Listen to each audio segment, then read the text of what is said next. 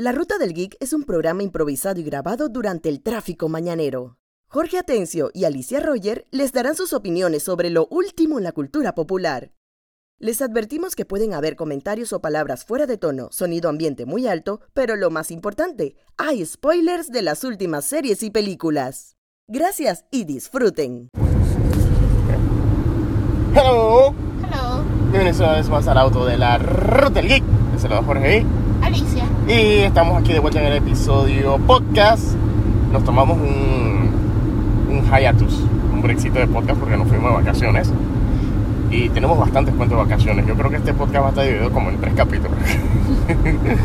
ok, so obviamente porque es lo más apremiante creo que vamos a tocar empezar porque fuimos a New York Comic Con. New York Comic Con 2023 fue una bonita experiencia. Conocimos gente nueva. Sí. Conocimos gente nueva, conocimos a los amigos de Chef Boy Comics mientras estábamos haciendo la fila para el autógrafo de Chris Claremont. Pusimos un breve resumen en video en TikTok y en shorts de, de YouTube. Y la verdad, fue más o menos así. O sea, fue una fila bien larga. Creo que fue la. la- No hicimos la fila de Funko, que era una fila mucho más monstruosa. Hicimos esta fila. No, lo que pasa es, les explicamos. Bueno, que fui- Funko era por. sor- por No, lo que pasa es que Comic Con de Nueva York pasó un formato más que nada que creo que fue replicado como de los parques de Disney. Ajá. Que es este formato de que tú no formas la fila, sino que tú con anterioridad te metes en una página web, te registras para una hora y tú llegas a esa hora. Ajá. Que sí vas a formar fila, pero me refiero a que no es como un first come first serve general de que formas tu fila, sino que ya tú tenías que previamente haberte registrado. Lo que pasa es que nosotros normalmente en este tipo de eventos, que no es que tú entras con el QR que te llega el email, sino que tú tienes que reclamar el badge. Nosotros no nos hemos atrevido a pedirlo por correo. Entonces, cuando tú haces will call, el asunto es que para cuando nosotros ya teníamos el batch activado, como para poder registrarnos esas cosas, ya Funko no había, sino que lo que había era la línea de espera está como cuando tú estás en línea de espera de los aviones, que tú no sabes si te vas a montar o no, así mismo es. El asunto es que nosotros bajamos a la línea de Funko porque había uno de One Piece que nos interesaba. La cosa es que cuando nosotros llegamos allá abajo, ah, o sea, obviamente la fila de Funko, o sea, hay gente, para que se hagan a la idea, que solo va al Comic Con a comprar Funkos.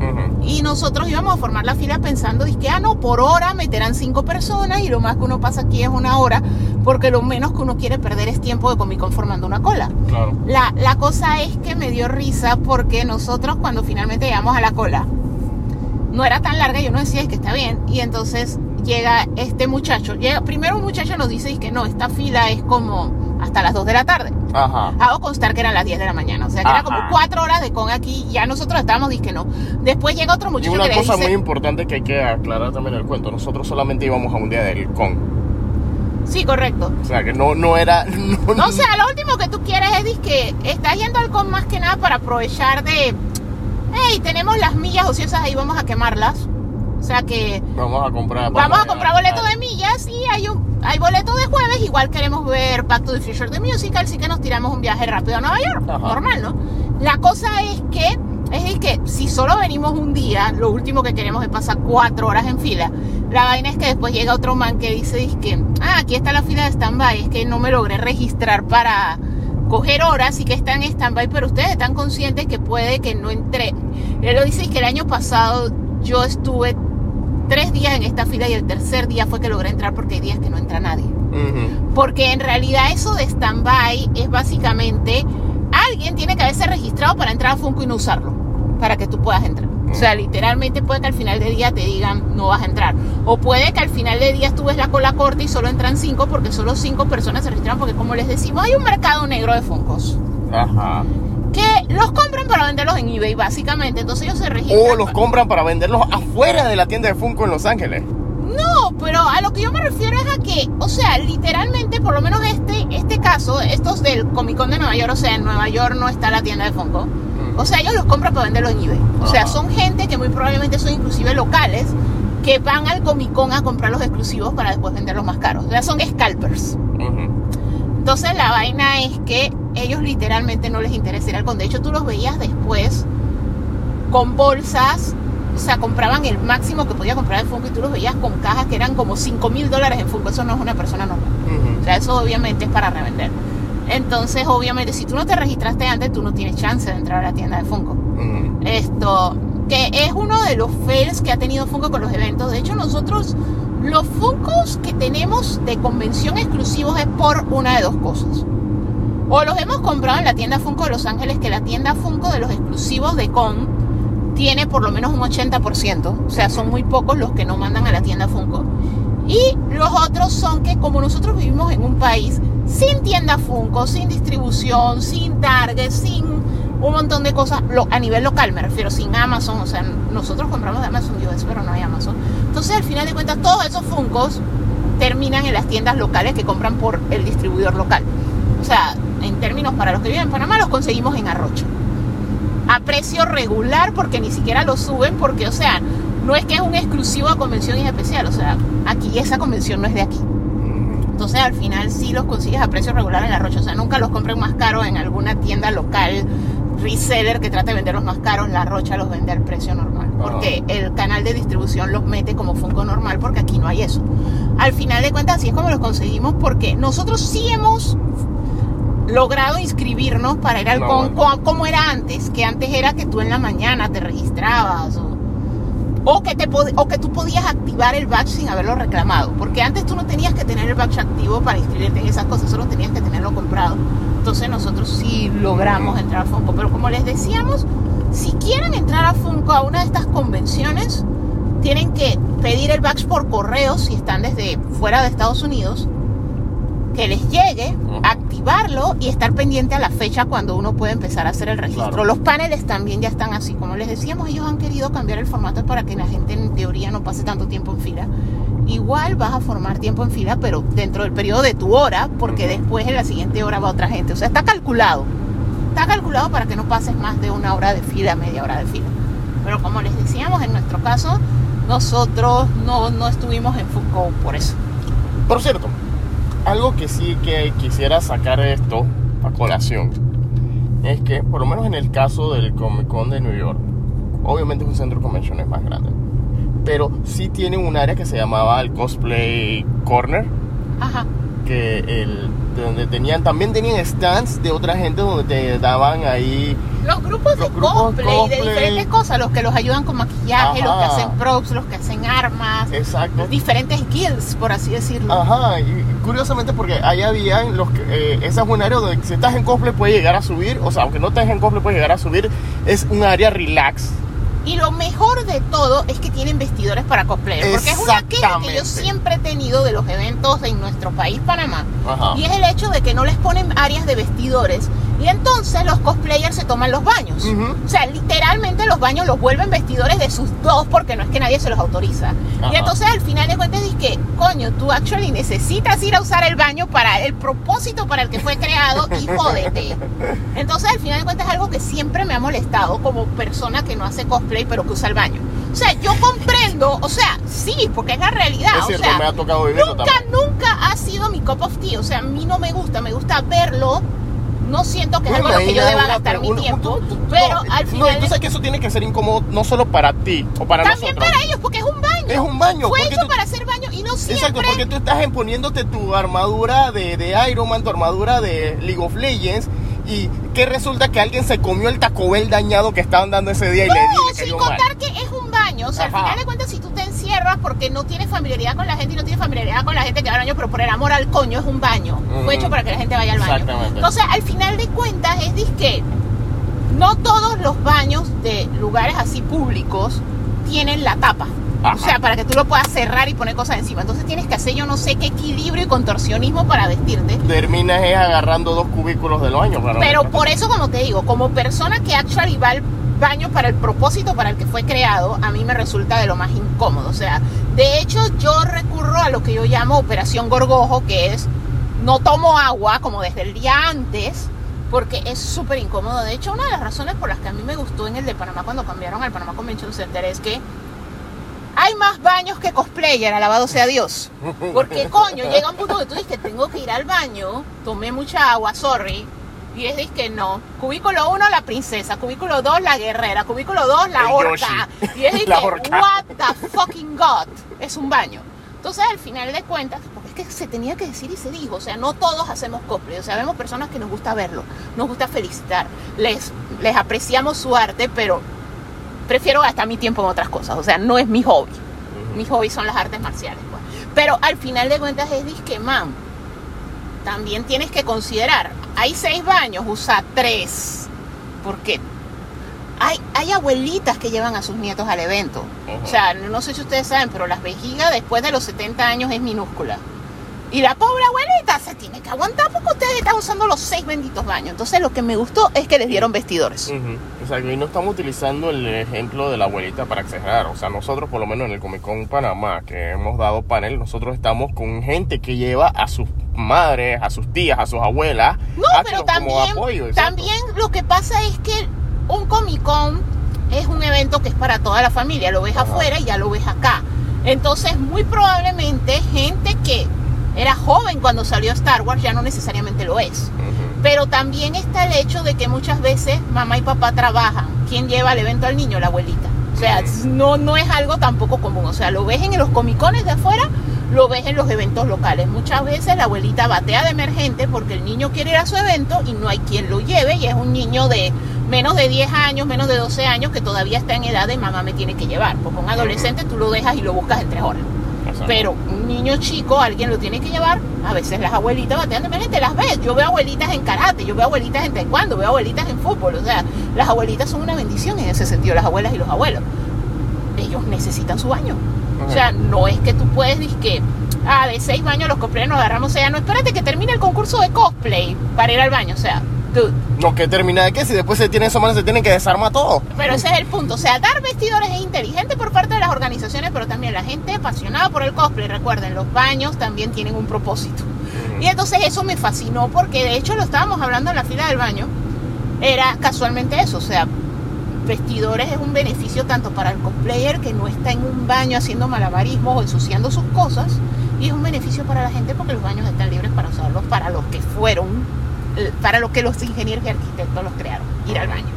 Esto, eso nos fascinó y también nos fascinó el área que también tienen área para refrescarse, tienen área para sencillamente tu disfraz pesa, te puedes sentar y relajarte un rato, tienen puestos de comida para que comas. Tienen el puesto de comida del centro de convenciones y al mismo tiempo el, alrededor del show floor ah. tenían varios food trucks adentro. Ajá. O sea, eso también me, me, me llamó la atención también. El, Ok, la otra cosa que me llamó la atención fue es el takeover, el imperio del anime y del manga, cómo se apoderó del Comic Con este año. Algo pasó es algo que, ha venido, es algo que ha venido, gradualmente. Exacto. Algo pasó aquí que, o sea, Crunchyroll ha crecido. Eh, sí, casualmente, cada día los stands son más grandes. Ajá. Casualmente en Manhattan abrieron una tienda de colección de, de, de, Exacto. Pero entonces todo el show floor era Crunchyroll, Tamashination y todo era de anime. No hubo, con excepción de Marvel, porque Marvel es, oh, yo soy todo poderoso gracias no, porque estaba como Marvel Entertainment. Lo que pasa es que como Marvel hace todo, es lo mismo que pasa con DC. O sea, ellos ya han trascendido a ser más allá de la palabra escrita y los dibujos. Entonces, ellos usualmente tú los vas a ver en el show floor compitiendo, peleándose con Bandai, quien tiene el boot más grande. Ajá. Pero en el caso de las otras editoriales que sí nosotros nos dedicamos a escribir y publicar cómics, los mandaron, o sea, literalmente los mandaron al Artisali. Los que aceptaron a ir, que fueron básicamente Dark Horse y fueron dos, Boom Studios, que ellos fueron patrocinadores y se fueron para allá. Los otros sencillamente lo que hicieron fue darle a los escritores, mira, estas son las variantes exclusivas para el evento, cógelas, llévalas y véndelas en tu puestito donde estás pero no tuvieron presencia. Y eso es algo que nos llama la atención del Comic Con de Nueva York porque mi boot favorito era el de Image slash Skybound. Y no, estaba, no estaba no estaba. No estaba Image no estaba Image con Skybound obviamente ese matrimonio. Eh, sí había editoriales, de libros como Scholastic, Scholastic tenía como había editoriales y había gente lanzando sus cómics independientes como esta línea de cómics latinos como el de la boriqueña que no siempre se me olvida el nombre de esa editorial porque sé que es bien independiente. La boriqueña que esta vuelta estaba compartiendo están con el, el, cómic nuevo que estaba lanzando John Leguizamo, que le estaba firmando autógrafos también. Pero fue, pero así editoriales grandes. O sea, creo que los boots más grandes que habían era los de anime que era Crunchyroll con Bandai, Crunchyroll y Bandai Namco que tenían Namco, como cuatro cada uno. Funko, porque obviamente para su venta, Paramount Plus porque era patrocinador, que ellos Y te- Funko porque llevó dos, porque Funko Ajá. fue como Funko y como Loungefly, porque Ajá. las mochilitas cada día y- son más ah, grandes. Genshin Impact que tenía su enorme activación también. Y juegos, porque también Juegos. había uno de Spider-Man 2 Ajá. para PlayStation, de Marvel Spider-Man 2, había un boot grande también Ujú. promoviéndolo. Y no, y el de Paramount que era como ellos son Y dueños Paramount de Plus también. ellos son dueños de Nickelodeon, o sea que ellos tenían como no solo un stand con las tortugas ninja, tenían otro stand más atrás que era de Good Burger, porque era la película grande que ellos están tirando ahora en No, y también Noviembre. estaba a full Blumhouse. Blumhouse Ah, sí, llevó Blumhouse Chucky. también tenía bastante. eh, tenía, también. tenía, tuvo panel, estuvo Jason Blum, tuvo, tenía detalles de FNAF, conseguimos la caja de pizza sin pizza. Ajá, la Porque caja de nunca pizza hubo pizza. ¿no? Porque toda la, toda la promoción de Final Freddy es hueca. Llevo rato diciéndolo. Vimos los animatronics originales usados en la película vacíos. Ajá. Esto Que tú vimos. querías al niño adentro. No, pero o sea. que tú querías que alguien dentro del traje. pues. Esto, en la película alguien se lo puso, porque esos no eran los full animatrónicos, los que se prendió, que Foxy se prendió en la filmación. Ajá. Ok, o sea, nos dan una caja de pizza sin pizza. Y nos hacen parar 22 estaciones de autobús, 22 estaciones para llegar a En una Los Ángeles. pizzería en Los Ángeles que era la fachada de la pizzería, pero en realidad era una cantina mexicana que cerró y cantina de comer, o sea que era, era Una como un bar. No, es que eso se llama, o sea, cantina como Taco Bell Cantina, pues. Ah, ok, ok, ok. O sea, no cantina de la imagen que se tiene en Latinoamérica, sino que era un restaurante mexicano donde se comía y se tú comías tus nachos y tomabas tus cervecitas y eso después del trabajo, eso es lo que era que quebró. Lo compraron para pintarle la fachada y poner el letrero oficial de la película, pero está hueco por dentro. Que de hecho a mí me da risa que da con uno de los youtubers más influencers de Final Freddy, el man que estaba, dice si esa vaina se puede entrar, si es una activación, yo me pago el boleto de avión y viajo de Inglaterra para estar allá y vivir la experiencia. No, no, no, no, no. Era una fachada. O sea, por eso te digo, toda la publicidad de Final Freddy es hueca. Hueca. Yo espero que la película no sea hueca, pero toda la publicidad es. Y continuando con nuestro resumencillo del New York Comic Con, eh, pasamos gran parte del tiempo en el Artis Alley, más que nada.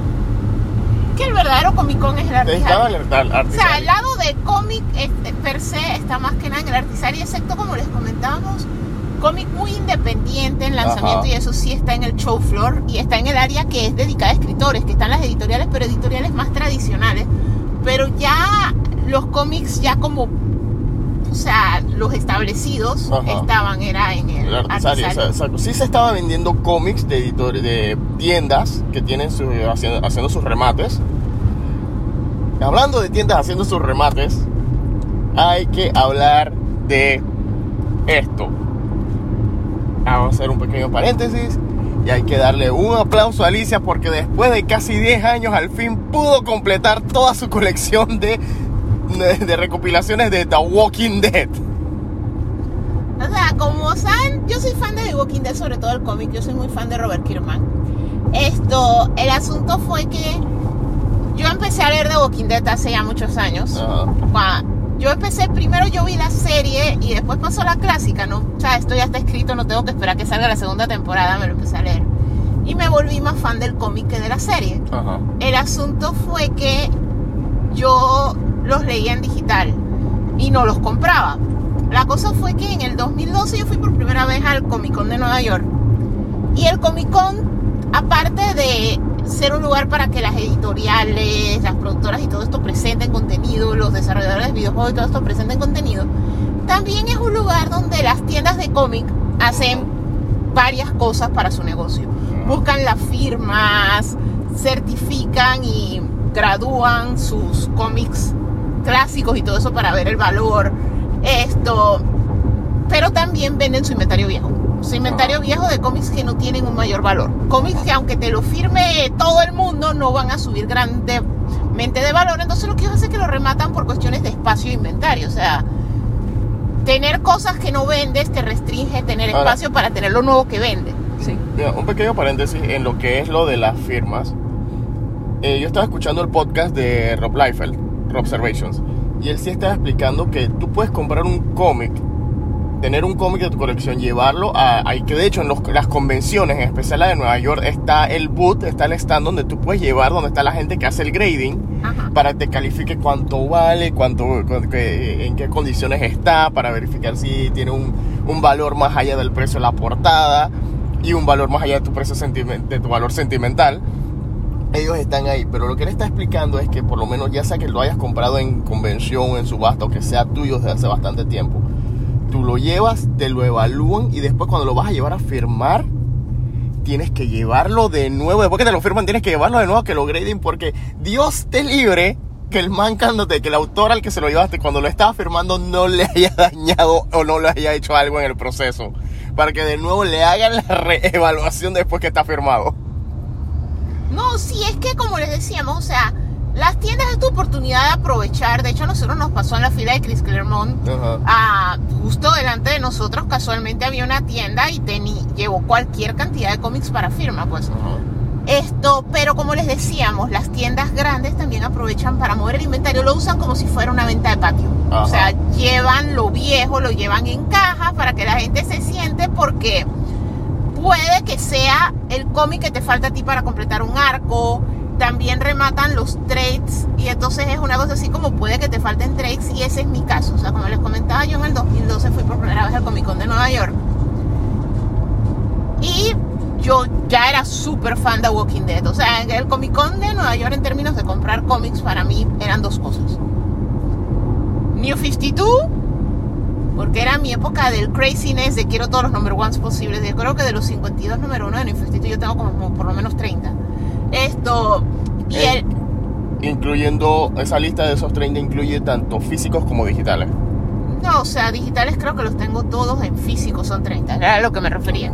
O sea, para mí fue como una locura y era todo esto del lore que uno tiene, eso de que uno recuerda que la primera aparición de Superman vale millones de dólares, la primera aparición de Batman. Entonces es así como la gente que invierte en la bolsa de valores o la gente que hace otro pocotón de cosas o la gente que compra el muñeco de colección porque va a valer más. En los cómics, si uno no está muy bien informado, que era mi caso, como te digo, voy a mi primer Comic Con en el 2012, era, me voy a comprar estos números uno porque esto vale. Ajá. Esto, el asunto es que era eso y consigo en 3 dólares el volumen 1 de Walking Dead. Y ahí comienza. Octubre de 2012, mi quest de yo quiero tener todos los volúmenes de Walking Dead. Yo lo que hacía era que los leía digitales bajo suscripción todos los meses en Comixology. El cómic, pero yo voy a comprar los volúmenes.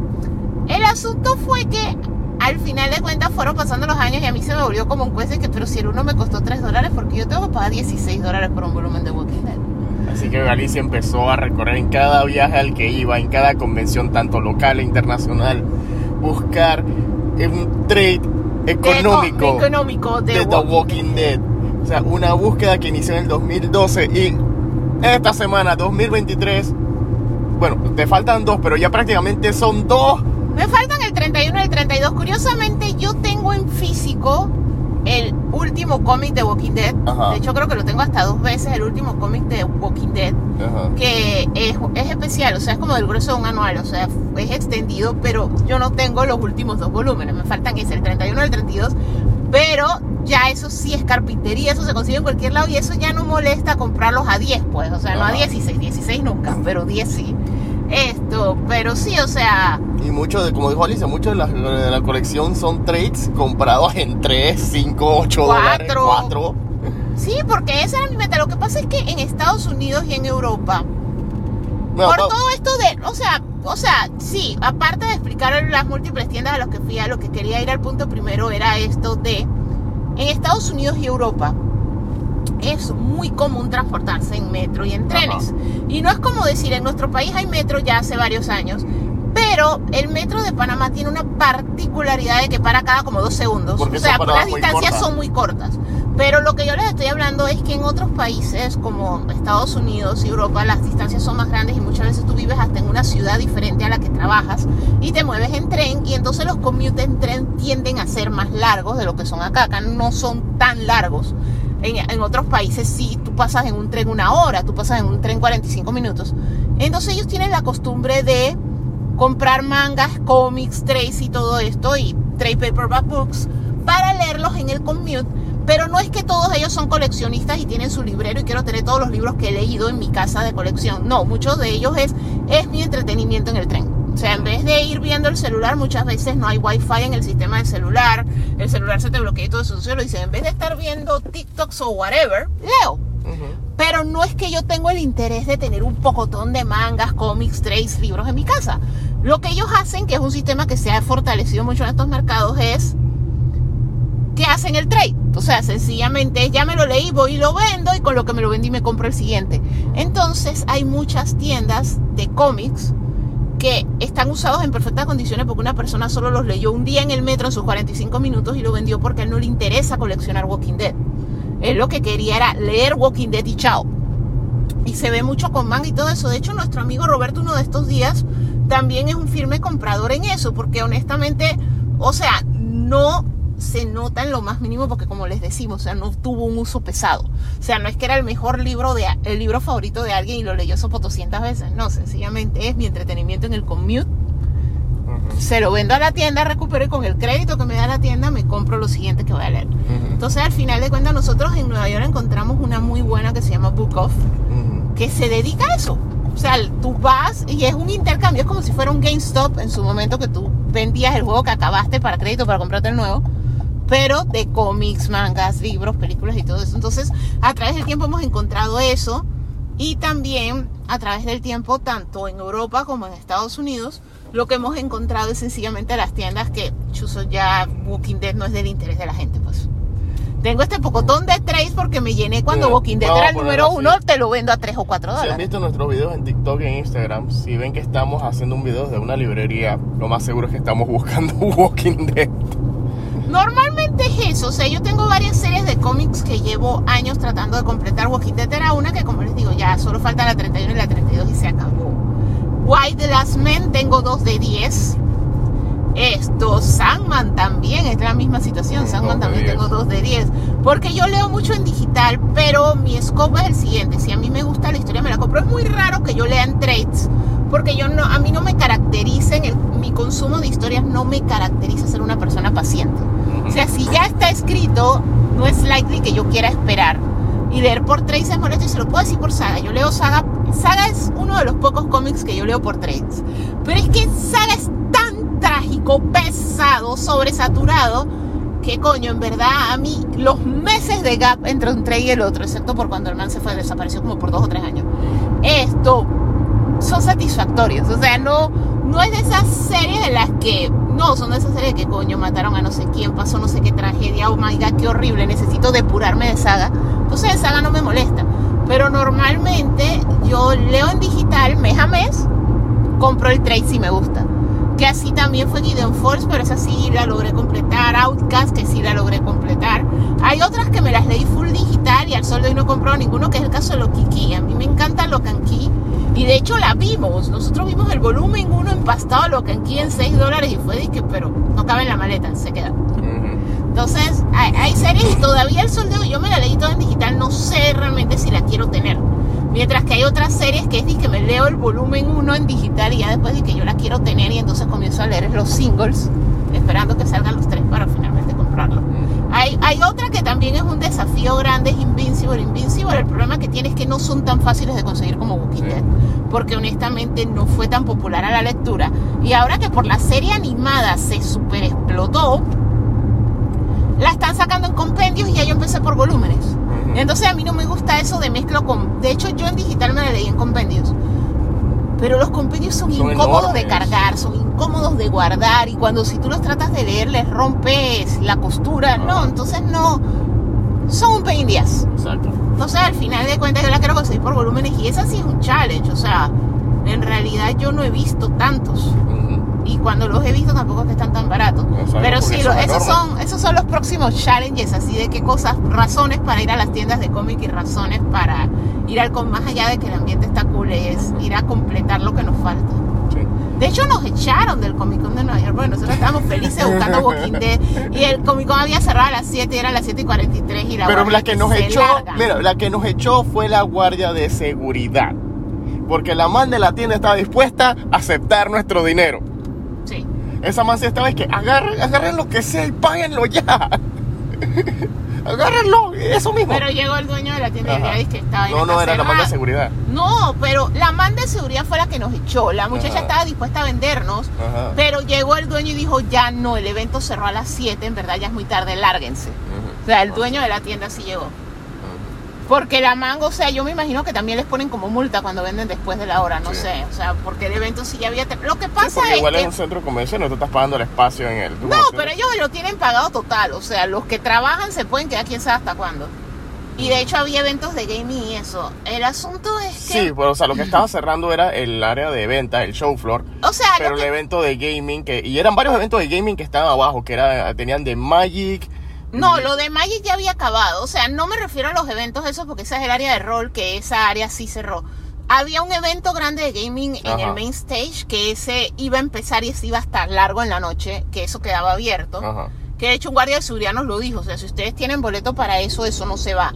Esto, el show floor sí lo cierran, las tiendas la cierran y lo cubren. El problema que ellos tienen es que el primer día de Comic Con, el Artis Alley cierra una hora más tarde que el show floor. Entonces tú piensas que el con está abierto porque tú ves gran parte de las cosas todavía abiertas, pero Ajá. en realidad no, el con ya, ese lado del con ya cerró. Ya se- Los exacto. paneles y el Artisalis cierran una hora más Cierran tarde. una hora más tarde. De hecho, tú ves que hay artistas que están tratando de rematar su, su, su- sus ventas, sus prints del día, pero hay otras mesas que ya se están yendo los manes. Sí, porque es que si ya tú vendiste lo del día, tú te puedes ir, porque lo que pasa es que a ellos les resulta súper incómodo. O sea, de todas maneras, no es que todos tienen la confianza de dejo mi inventario puesto ahí, no le va a pasar nada. Entonces te lo tienes que llevar y traer. Entonces muchas veces el esquema de ellos es esto es lo del día.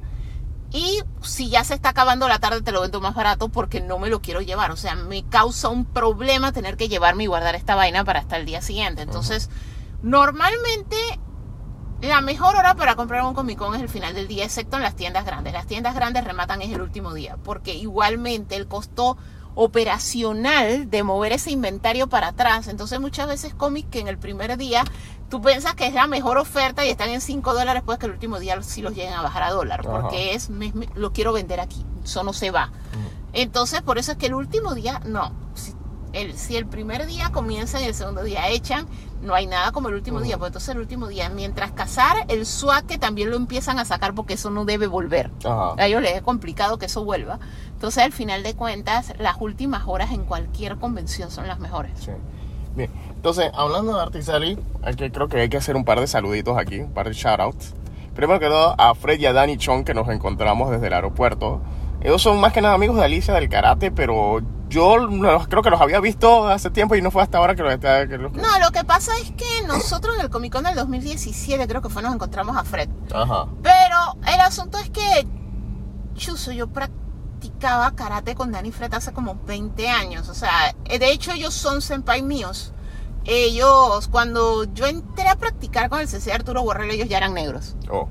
Entonces, sí, o sea, yo entré en verde con una raya porque yo convalidé de Chitorriu, ellos ya estaban. O sea, nosotros nos conocemos de karate y éramos el grupo de los sábados. Entonces, el grupo de los sábados teníamos una relación más cercana porque éramos Disque Fred, Dani, Lelia, estaba yo. Éramos, porque los sábados, usualmente en la mañana, la gente está complicada o que presa, pues. Pero a nosotros nos gustaba practicar sábados y ellos practicaban fundamentalmente sábados. Yo estoy casi 100% segura que ellos solo iban los sábados. Los sábados y el día de cinta negra. Entonces se creó una relación bastante estrecha, entonces compartimos en común que nos gustan los cómics y el arte, y entonces ellos van al Comic Con. Entonces ya el- lately es como que estarán encontrárnoslos. Ellos sí van todos los años. Ellos van todos los años, pero entonces lo que Alicia me está diciendo es que ellos siempre hacen es comisión. Sí, ellos van es por arte, ellos se la pasan el arte y jale, ellos no es que les llame la atención los demás. Y es algo que la primera vez que nosotros nos los encontramos fue una de esas veces que nosotros, sí, porque muchas veces la gente dice que no, son la gente que está en los grupos de fans de cómics. No, son la gente que siempre van a los eventos y hablan de cómics y las charlas y esos son los más grandes fans de cómics en Panamá y es algo que yo siempre he dicho. En Panamá, más que nada, si tú pasas de cierta edad, la comunidad nerda en su mayoría está en el closet. Las mayores colecciones de cómics en Panamá, yo estoy segura que están en casa de personas que nosotros no sabemos quiénes son y no sabemos que leen cómics. Igualmente, las personas que más van a las convenciones de cómics en el extranjero y que muy probablemente compran comisiones y tienen arte gradeado y de mucho valor también son gente que no son activas. porque al final de cuentas eran pasatiempos que tú los conservabas muy personales, porque antes de toda esta explosión nerda y asiática y eso que ha habido en los últimos años, era algo que tú te guardabas porque se veía raro. O sea, que tú dijeras que tú de más de 17 años dijeras que lees cómics, era como... Ustedes no tienen idea de cuántas veces mi tía, sobre todo la tía de los pies, querían que yo fuera el psicólogo. La tía de los pies. Yo creo que la gente que ve el, eh, ve el podcast en YouTube y escucha el podcast en Spotify no sabe quién es la tía de los pies. Ok, yo tengo una tía que ya está retirada, pero que mi tía lo que hizo fue en una de las remodelaciones de su casa cuando mis primos eran, cuando todos éramos chiquillos, mis primos estaban chiquillos. Ellos tenían de mascota dos patos y para que vean dizque, de qué época en la prehistoria era, se llamaban Casper y Matilda, por Gasparín y Matilda. O sea, al final de cuentas, cuando fallecieron los patitos, eran bien bonitos, eran blanquitos y adorables. Mi tía volvió a la alberca de patos un jacuzzi para ella. Cuando mi tía está relajada, por falta de una mejor palabra, o sea, si es que ay, es un día relax, así de retirada, ya, ya no tengo que trabajar, ya mis hijos están grandes, whatever. La madre lo que la relaja es meterse en su jacuzzi, pero cuando ella quiere mostrar fotos de que está relajada en el jacuzzi en el patio, muestra fotos de los pies. Entonces el Instagram de mi tía es como una cuenta para Quentin Tarantino, o sea, es puro pie, puro, puro pie. Entonces para mí es mi tía de los pies. Entonces ya Jorge sabe, cuando yo digo la tía de los pies, ¿de qué tía me refiero? O sea, la tía del jacuzzi que toma fotos de sus pies. Entonces la vaina es esa, pues. Exactamente. Exacto. Ok, entre bien, gente que vimos, bueno, estaban Fred y Danny Chong. Vimos a Subnido y que le hemos comprado arte en el Comic Con de Panamá. Ella tenía un stand en el Comic Con de Nueva York. No, y a mí me da risa porque es Pero en el, en el Comic Con de Nueva York tenía este, el stand se llamaba que City iShow, iShow City. Pero a mí me dio tanta risa porque yo noté el stand fue porque yo estaba buscando prints para comprar para la casa, como siempre. La, la cosa es que iba caminando y de repente dije, yo conozco ese arte. Ajá. Y yo dije, momentito, o es la misma persona que vino de Panamá, o en Panamá me vendieron arte robado. ya Alicia iba a armar un tamborito. Ya él está haciendo CSI en YCC 2023. La cosa fue que si nos acercamos porque yo reconocí, yo tengo como dos o tres artes de esa muchacha, realmente me gusta porque son todos cute. La, la cosa fue que cuando la fuimos a abordar, sí, sí es de Panamá. Esto, pero que también vaya para vender los artes. Los artes son súper cute porque el asunto es que ella hace arte de anime, de personajes de anime y videojuegos. Pero los hace así como súper deformados, pero cute. O sea, los personajes siempre se ven lindos. Como si fueran estos muñecos que hacen que todos los personajes se vean LGBT. Ah. ¿Cómo es que se llaman? Esto, Kate Cosket, Kate Ajá. Cosket, whatever, Cosket. Que, o sea, es que todos los personajes son niñas. Ajá. Harry Potter, Superman, Batman, todos. Pues. O sea, el estilo de ella es así que todo se ve sweet. Ujú. Entonces, a mí me gusta Chainsaw Man. Pero no me gusta cuando se ve horrible y me gusta sobre todo Pochita. Entonces, la cosa es que yo la conocí porque yo en el Comic Con de Panamá el año pasado le compré un arte de Denji con Pochita, todo, todo así cute. Pues. No el típico arte de Chainsaw Man que es espantoso, excepto por el Darkness Devil, que eh, ese arte yo sí me lo compraría para ponerlo en la casa, porque es una vaina bien Kubrick. Pero el asunto es que sí resultó ser la misma muchacha que está sea, hay que recordar algo para los artistas que, locales, que es que todo esto está dispuesto a que tú tengas la capacidad de hacer la inversión de moverte y muchas veces te expande el mercado. O sea, si tienes la capacidad financiera para ir a un Comic Con en un mercado más grande, eso te expande. Ujú. O sea, te da a conocer más. Entonces nos, nos dio gusto ver a la chica y sus artes. Esta vez no, no le compramos casualmente porque eran los mismos que ya teníamos. Ajá. Pero que es una nueva oportunidad para personas allá en Nueva York que van personas de otros países y eso que compraran los artes. Pues en verdad están súper bonitos. Los tengo es que la parte triste del pasillo alegre de cuando tú compras artes en Comic Con para ponerlos en la casa es la enmarcada. Ajá. Entonces me da risa porque nosotros seguimos el tip de algunos amigos de, ah, ve a Grant Morrison que vende los marcos vacíos que son del tamaño de nada. O sea, literalmente yo tengo un marco que lleva como dos años en la casa y que jeje, No, porque bueno. no es nada, es de ese tamaño. Entonces al final de cuentas, nosotros vamos a hacer, nos compramos un portafolio para ir poniendo los artes y los prints y eso, vamos a hacer nuestro, nuestra trave- dolorosa travesía Marcorama para enmarcar los que queremos poner en la casa. Porque eh, con ese marcado nos fue bien. O sea, lo único que a nosotros nos fue mal con el marcado de Marcorama fue que sí quedaban pesados. Ajá, para la temperatura y la pared. No, porque si lo hubiéramos pegado con clavos, pero lo que pasa es que nuestra casa es de esas casas que las paredes son como un tipo de prefabricado que las llenan de concreto, que abrirle huecos es un pain in the ass y que por alguna razón la única que sabe abrirle huecos es la mamá de mi mejor amigo. Larga historia. La, la vaina es que tampoco es que nos gusta todo el tiempo, dice que, hijo, se préstanos a tu mamá para que nos abra huecos. O simplemente dañar la pared a cada rato para poner el... No, es que nosotros nunca hemos tenido la capacidad. O sea, yo te lo digo, nosotros nos compramos un drill y yo quedé sin brazos y quedamos Un día sin me quedé, drill. me quedé como una hora ahí taladrando y nada que se quedó una hora y no se abrió. O sea, la única que sabe abrir huecos en la pared de nuestra casa es la mamá de mi mejor amigo. Ya. Esto, el asunto es que nosotros lo que hicimos fue, otro amigo nos recomendó y que no, yo compro estas cositas de 3M para pegar Ajá. esa vaina. La pared donde nosotros colgamos gran parte de esas cosas, que es la de la sala, le pega sol todo el día. Entonces nada de eso de 3M aguantó. O sea, Ajá. el calor hace que la goma se vuelva líquida otra vez y se despega, pues. Entonces se cayeron y se rompieron algunos. Que de hecho por eso es que ven algunos en el cuarto de nosotros estudios, más que Ajá. nada por eso, porque al estudio esa pared da al cuarto de mi mamá, así que no le No pega, pega nada. Nada. Porque sí, al final de cuentas no fue la solución. O sea, la solución es que un día vamos a hacer una tarde de pizzas para invitar a la mamá de mi mejor amigo a que nos abra huecos en la pared. Eh, hablando de eso, eh, eh, conocimos también, como mencioné, conocimos bastante gente del Artist Dali y también el área de cosplay. Eh, conocimos en la fila de Clex Carmón, como vieron en el video de TikTok, vimos a- conocimos a la gente de Chef Boy Comics. Ellos tienen su cuenta, tienen su tienda también digital y también física, creo. Ah, y ellos estaban streameando el con. Lo que me llamó la atención es que ellos estaban usando un servicio, una plataforma streaming que se llama Whatnot, que era patrocinadora del con.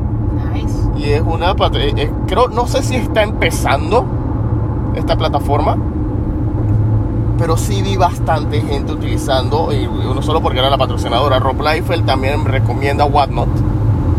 Y una chica que vimos eh, vestida de Yoshi, que estaba en el con, pero que la vimos vesti- eh, en el evento de, de, de Bowser Bash en la tienda de Nintendo, también estaba streameando con Whatnot.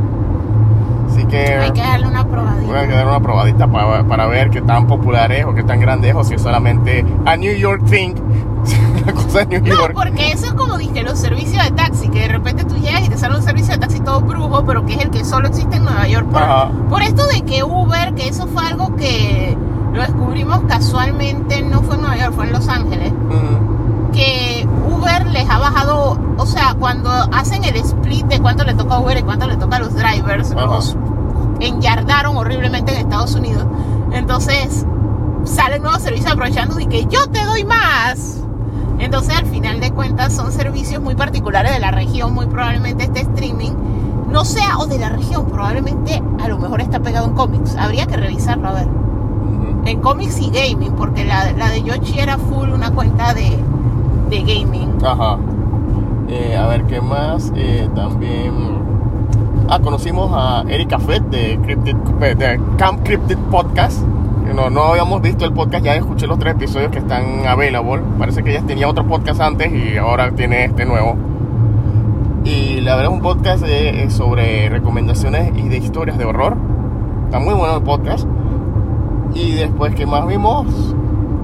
Eh, bueno, entre los boots. Esto es algo que me llamó la atención bastante porque también está... Alicia conoció a Soy Torgut. Sí, a recomendación de buen amigo Carlos Sim, que él me había recomendado leer el primer volumen de un cómic de ella. Entonces yo dije, "Ay, voy a aprovechar a saludarla, a conocerla y le compro el trade para leerlo. Entonces tuvimos la oportunidad de conocerla. Ajá. Y Muy agradable. Ajá. Y creo que también conociste a Belén Ortega, que también te, que, que ella era que tenía el arte de la Batifamilia. Ufa, sí, porque es que es algo que yo creo que yo he comentado antes, pero a mí lo que más me gusta de Batman es la Batifamilia y las relaciones entre ellos. Ajá. Entonces tenía un arte espectacular que era como la batifamilia en la cocina y que me pareció perfecto casualmente para ponerlo en la cocina. Porque están ellos como haciéndose el desayuno, entonces yo tengo la pared y todo, pero una vez más, el hueco. hue- el hueco. En especial porque esa pared ya le pusimos algo encima y la cubrimos con mosaico. No, e- e- ese, ese, cómo pegar esa vaina yo creo que sí va a ser un caso para 3M, pero hay que ver qué cosa de 3M. ese, ese, ese arte lo vamos a tener que pegar en, el refri- en la Porque, del esa, refrigerador. porque ese esa pared es la pared donde abajo está el plato de beber agua de los perros, así que si ese cuadro se cae, mata un perro. Eh, eh, Ese, eh, ese es el arte que vamos a poner en la, en la puerta del refrigerador. No, no, no, tiene que, tiene que haber alguna manera. a ver, ¿qué más? Yo creo que el Eh, 3M negro, porque el de Wonder Woman, el de Wonder el de Wonder Woman ahí está. Está, no se ha El de. Wonder Woman está con su súper, o sea, al final de cuentas nos conseguimos un tape industrial, que es así como para pegar cosas de 20 libras a la pared. Entonces pegamos un cuadro de Wonder Woman con eso y es el único que está porque, o sea, no lo hemos podido despegar. Ajá, no, así, así de bueno salió. Bueno O sea, o se caen o no se despegan, o sea, es una vaina impresionante. Eh, entonces, el de. Estaba eso. también conocimos. a- bueno, mira, una de las misiones que teníamos en el Artist Alley. Primero, lograr que Chris Claremont, escritor de X-Men, de la saga de Phoenix y Days of Future Past, nos firmara una, nuestra copia de Panini Comics de, de la saga del Fénix traducida en España. Una de las mejores experiencias que tuvimos en el con fue alegrarle la cara a ese señor, porque el man no creo que nunca había visto un cómic de él, eh, cre- creado por él, traducido en España. La segunda misión era conseguir un arte de la Batifamilia. Y la tercera misión, la más importante de todas en Artist Alley, era conseguir un arte de Superman frente al planeta Tierra. Porque esa es una de las imágenes favoritas de Alicia de todos he los estado buscando por años. Años. De hecho, por eso es que me he estado llenando de arte de Batman, como el que varias personas nos lo han dicho cuando grabamos de ese lado, que les gusta el arte de, De Batman con Robin. Damian.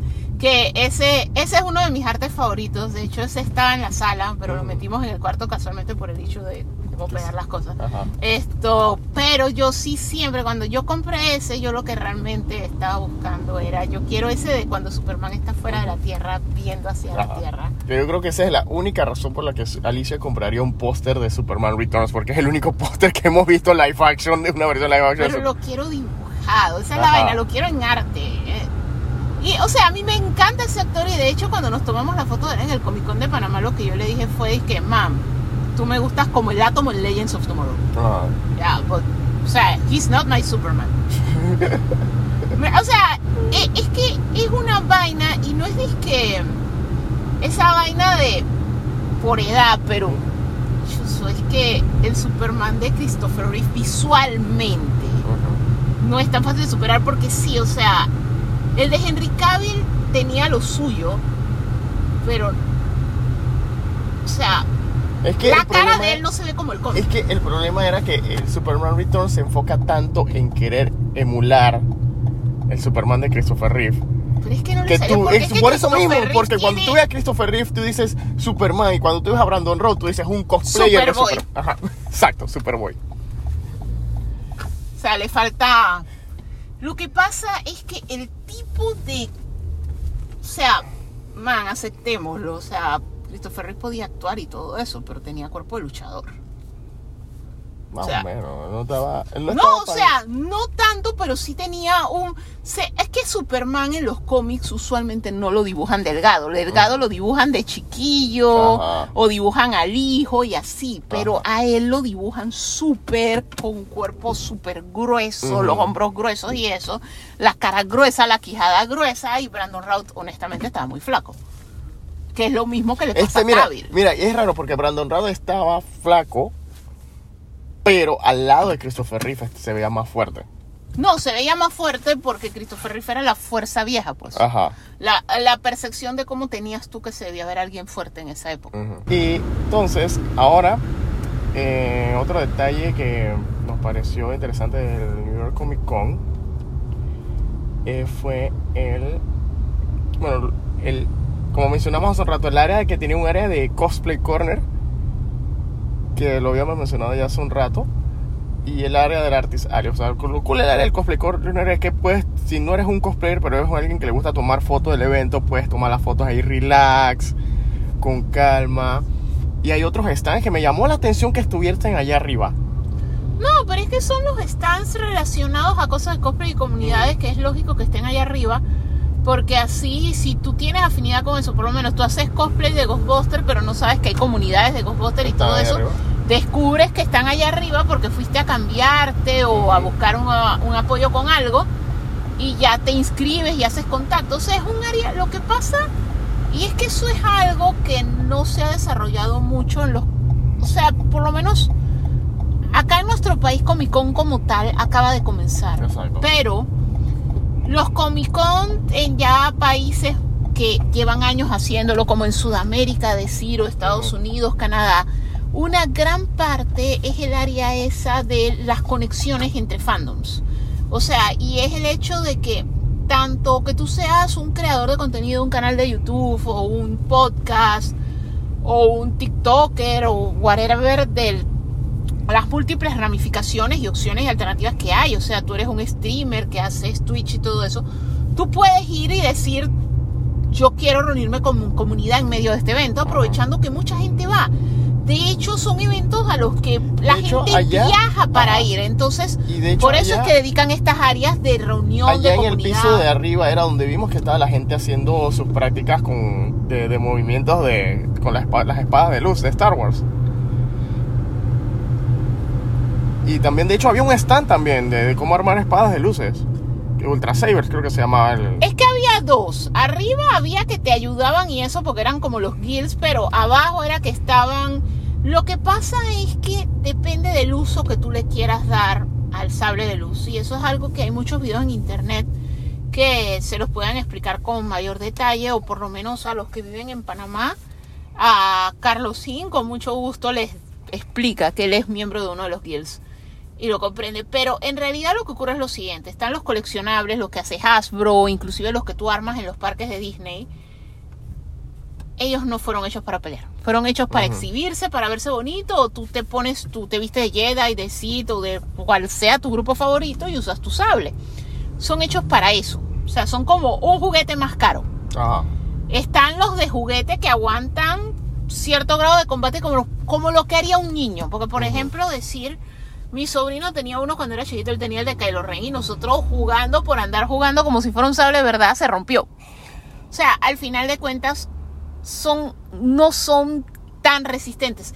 Pero si realmente tú quieres ser como las personas que actually lo practican como si fuera un arte, que es como una, varia- una mezcla del Haidon Gumbo con Kendo y eso que practican algunas personas que lo hacen con sables de luz, esto necesitas una mayor calidad. Si tú actually quieres hacer una coreografía a tiempo de las películas y pelearte con alguien, necesitas mayor calidad.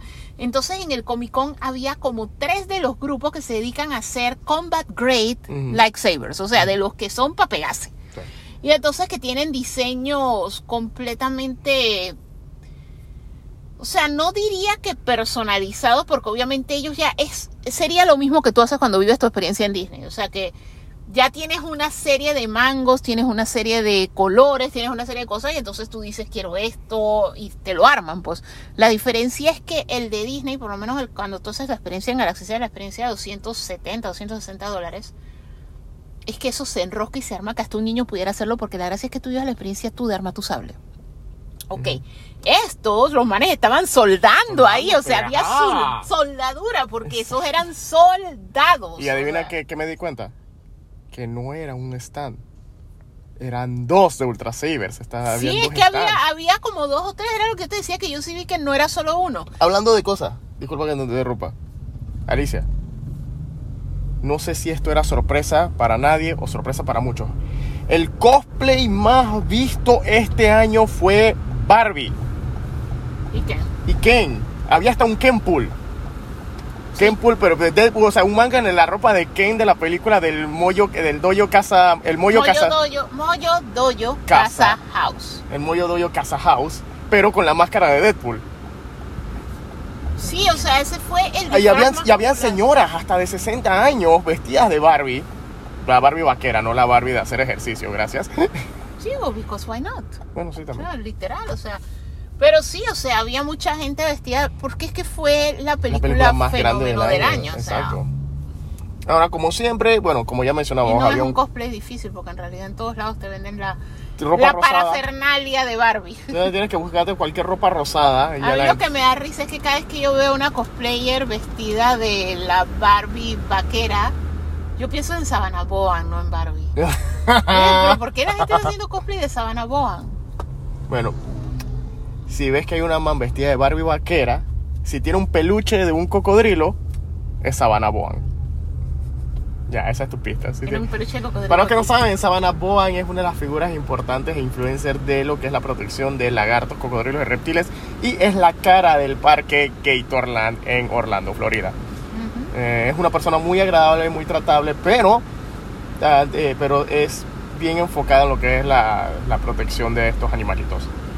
Eh, a ver, bueno, como siempre, los manes vestidos de Deadpool, yo siempre voy a estar 50-50 en mi opinión sobre los manes vestidos de Deadpool.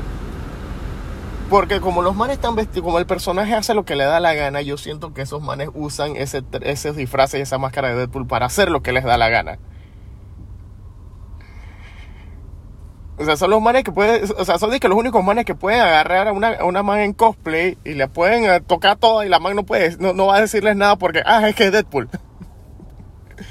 son los únicos manes que pueden hacer cualquier tipo de relajo por ahí, tú no puedes decir nada porque es Deadpool. No, o sea, siempre y cuando no toquen a nadie ni nada, porque eso sí es algo súper delicado Exacto. y en cualquier lado, pues acuérdense Exacto. que el consentimiento es importante. Pero el asunto es ese de que no, también es porque son fáciles de conseguir. Ujú. O sea, literalmente con tiendas como Spirit Halloween o como está Party City, o sea, Halloween es grande en Estados Unidos. Sí. O sea, de hecho, tú puedes conseguir un disfraz de Deadpool en el supermercado. O sea, sobre Ajá. todo si eres una persona delgada o si eres un adolescente, esas son las tallas que vas a conseguir. O sea, ya el problema es que si tú pesas 400 libras y quieres ser Deadpool, entonces te lo tienes que ir a una Ajá. costurera. Pero otherwise, eso tú lo consigues en cualquier lado, ¿no?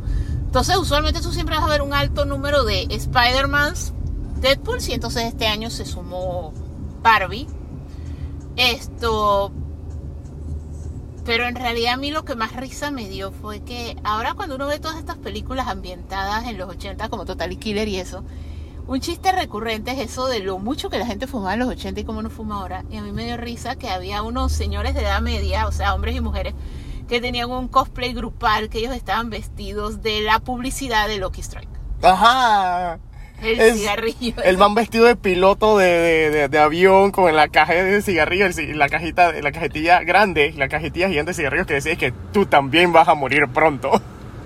No, a mí ese, ese, ese ensemble me dio demasiada risa porque fue tan original y en realidad sí es un chiste recurrente. O sea, cada vez que tú ves algo de que viajan en el tiempo o algo de los 80, el De hecho- chiste es ese. pues. De hecho, nosotros que también pueden ver nuestro review de YouTube de Back to the Future, de Volver al Futuro, el musical, hay una canción dedicada a eso.